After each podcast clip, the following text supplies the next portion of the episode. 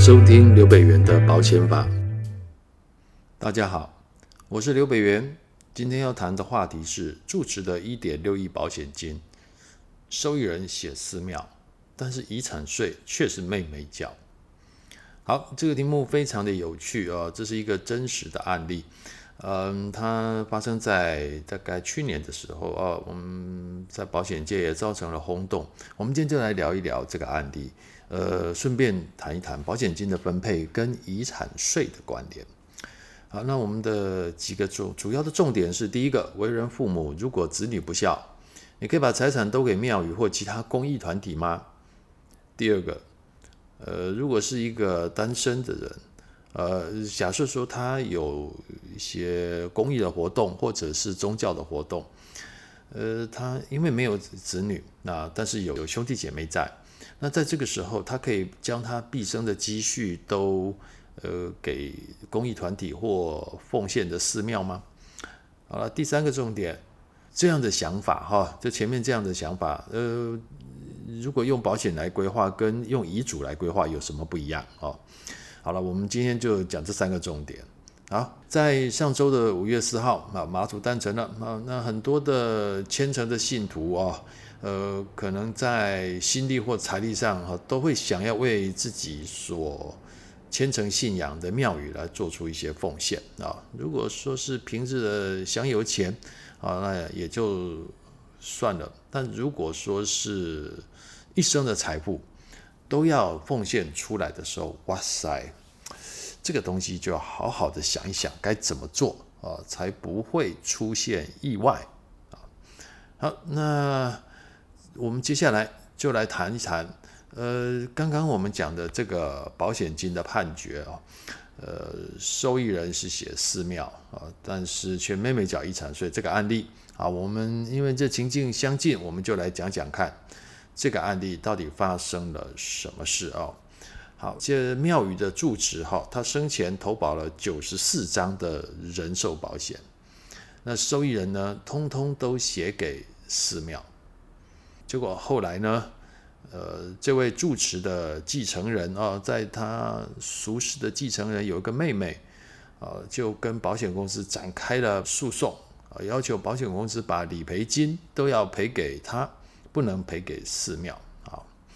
那为什么妹妹会这样做呢？其实这有一个背景因素，就是在国税局的角度认为说，住持生前买了九十四张保单，通通都写给寺庙当受益人。国税局认为这是是住持在做避税的动作。OK，好，国税局认为说出家人也在避税啊。好，所以国税局就依照实质课税原则，把这九十四张保单价值一点六亿的保险金全部都计入了这位住持的遗产总额。好，大家晓得了，一旦实质课税原则将保单计入遗产总额之后，啊，这笔保险金当然就要缴遗产税了。好，那有趣的是哦，他的遗产税纳税义务人是谁？当然就是他的继承人嘛。好，那这位住持在世界上就一个亲妹妹了，所以这个妹妹当然就变成是法定继承人啊，来要来缴纳遗产税。但这笔理赔金大家注意了，受益人是谁？没错，他是寺庙。所以当国税局通知妹妹来缴遗产税的时候，妹妹其实是开心的。她觉得说姐姐总是没有忘记她，留了这么大笔钱给她，所以她就去缴了三千多万的遗产税。可是缴完之后，他发现到好像被骗了，因为保险公司不把这一点六亿给他。好了，也就是说，其实这个案子出现了一个遗产税的纳税义务人跟保险理赔的受益人分离的现象。继承人缴他的遗产税，但保险理赔金跟他一点关系都没有。好。所以这个妹妹呢，就向法院提起诉讼，要求保险公司把一点六亿的保险金要付给她。呃，妹妹败诉了。好了，那妹妹为什么会败诉呢？好，呃，应该这样讲吧。妹妹觉得说，她已经都缴了遗产税了。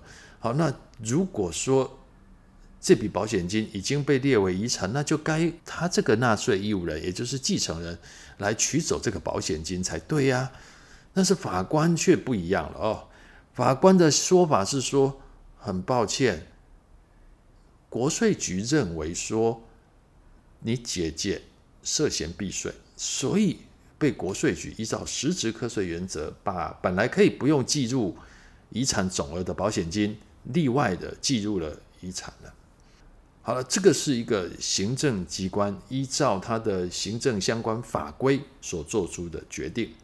那这个决定只有限于在税务上把这个保险金计入遗产总额。好了，那但是如果回到保险法呢？我们离开了国税局的势力范围，我们不谈税了，我们单纯来谈保险给付的时候，那它是要依照保险法的规定来做决定了。那这个时候，因为依照保险法的规定，保险金有指定受益人的时候，它就不计入遗产，它就不是遗产。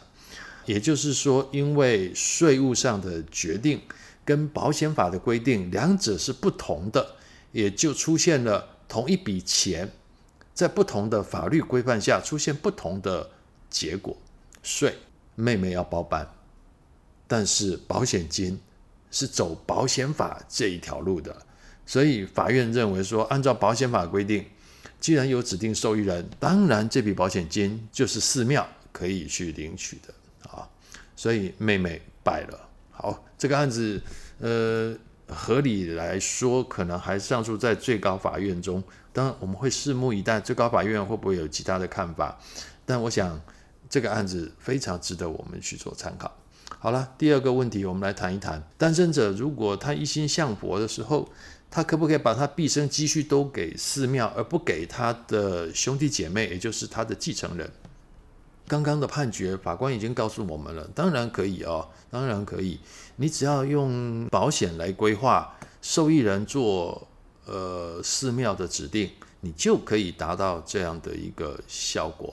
好，可以透过保险指定受益人来实现你的心愿。不管你是要照顾呃另一半的老年生活，或者是同性伴侣。或者是我们这次所谈到的寺庙，或者是其他公益团体，你都可以这么做。好，但是我们要提醒大家喽，保险本身来讲，哈，呃，它只适合做现金资产的传承规划，哦，在遗产税的节税上，其实起不了什么大作用了，哈。所以，如果有人觉得说，在这个时候是不是还可以节点遗产税呢？那我就提醒大家哦，千万不要有这样的一个假设。啊，呃，目前实质课税原则哈的运用，在国税局来讲是非常的广泛的。好了，最后我们来谈一下第三个重点，呃，为什么要用保险规划来达成这个心愿，而不用写遗嘱的方式来给公益团体、寺庙或慈善团体呢？好，呃，我想一定有人会觉得写遗嘱应该也可以吧？哦。呃，当然可以。其实遗嘱也是一种呃遗产处分的方式哈。那但是呢，遗嘱到底有些什么问题呢？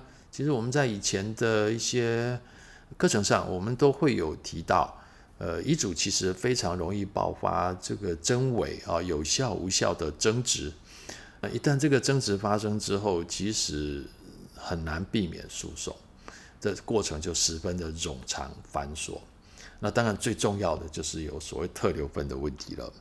好，所谓特留份呢，就是说，呃，法律规定哈、哦，继承人可以拿到的遗产的最低的比例叫做特留份。啊，我们顾名思义就是特别留给继承人的这个额度。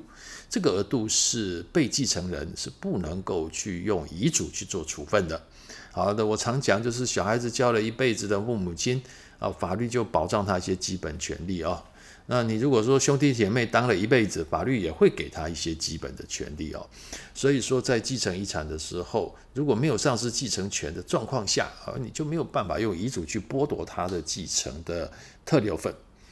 好了，所以说，在这样的情况下，如果你想要把你未来的遗产全部都交给捐赠给公益团体或寺庙或者其他的慈善团体的时候，其实用遗嘱是会受到一定的限制，也就是特留份的部分你是做不到的。